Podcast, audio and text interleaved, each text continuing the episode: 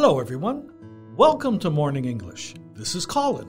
Hello, everybody. This is Norah. 欢迎大家收听早安英文。Hey, Colin, have you ever heard of 张桂梅 Uh, yeah, I read reports about her. Mm-hmm. Well, she is someone we should all look up to. 是的，张桂梅，张校长相信很多人对这个名字和她的事迹，在这个夏天应该是不陌生了。十三年来呢，她将一千九百五十四名女孩送出了大山。 Yeah, and the 64 year old teacher was presented with the July 1st medal recently, right? 没错，be presented with 这个表达呢，就可以表示被授予奖项，通常是用在非常正式的颁奖仪式上。那最近张校长呢，就在人民大会堂被庄严授予了七一勋章。The medal is well deserved. For sure. Her school is probably the first and only one of its kind in the whole country, right? 没错，不过，嗯，你知道为什么这所学校是 the first and the only 吗？ Hmm. Well, as far as I know, it's the first girls' public school in the nation that does not charge tuition fees. 对，这是一点啊，就是这所学校呢是全国第一所免费的女子高中。那么 charge 这个单词做动词呢，意思就是指的收费 ，tuition fees 可以指学费。但其实除了我们刚刚讲的这点之外呢，这所学校独一无二的原因，还因为它的高录取率。 Ah, it's a high uh, university admission rate, the percentage of graduates who enter university. yeah? Exactly. And last year it ranked first among all high schools in Lijiang. Wow, this is really a hard won result. I know many students in the school at first had a poor academic record. 是的，因为他们没有入学的录取线，然后又在山区嘛，当地的小孩其实之前的基础真的非常差，所以我们会把这种叫做 a hard-won result，是一个来之不易的成果。And for her spirit, I think I learned a lot as a teacher, an educator. Yeah, me too. Mm -hmm. Okay, so why don't we introduce her stories more in today's podcast? Okay, so Norah, I have a question. Yeah? Why did she decide to build up a free female school?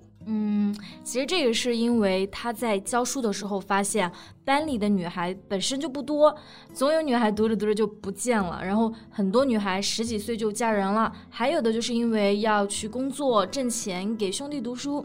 You know, many girls in the region, especially from poor families, had little chance of getting education. Yeah, I see. Uh, I'm quite familiar with this kind of story. When I came to China 18 years ago, many of my students were in the same position. Those girls told me that they had to drop out of school to provide for the family.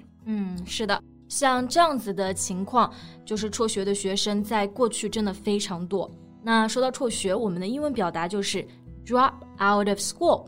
我觉得呢，其实还是主要是因为当时的这个重男轻女的观念在作祟，所以女孩辍学的就格外多。 They don't think girls need education at that time. Yeah, yeah, it's a, a traditional notion of male superiority makes them face unequal access to education. 是的，那 superiority 意思就是优越，male superiority 就可以指男尊女卑、重男轻女。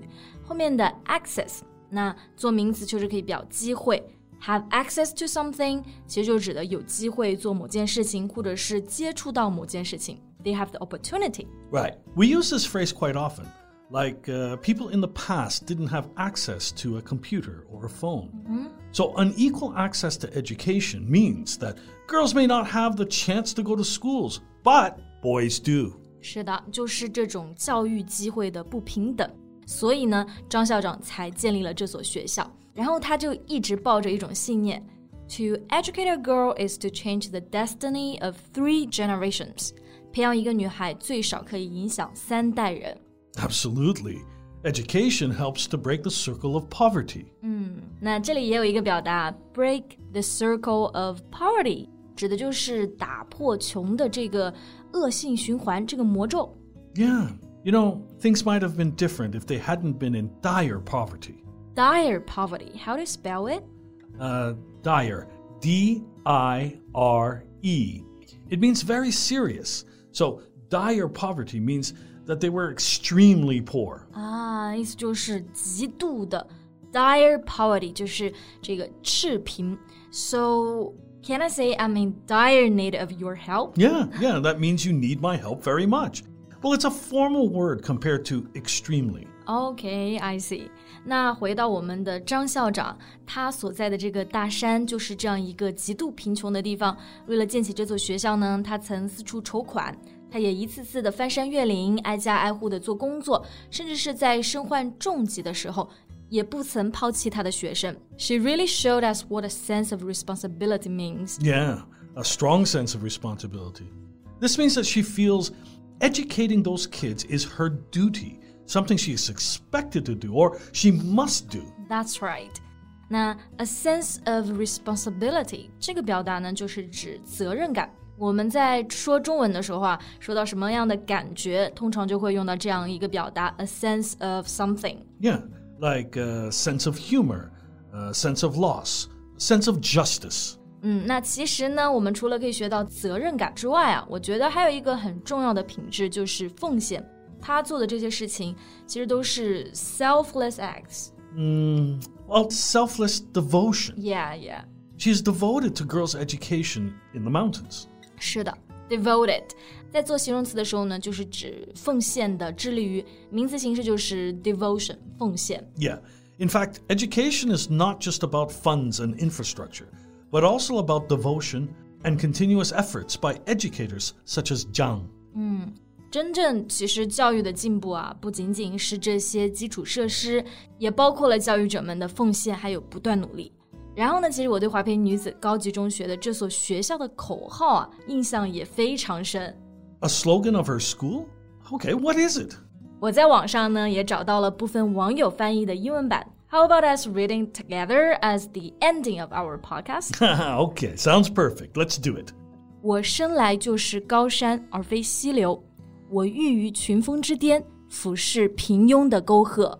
I was built to be a mountain, not a creek, rising to the high peaks with the small valleys at my feet. 我生来就是人杰而非草芥，我站在伟人之间，藐视卑微的懦夫。I was born to be great, not worthless, standing on the shoulders of giants, the petty cowards beneath me.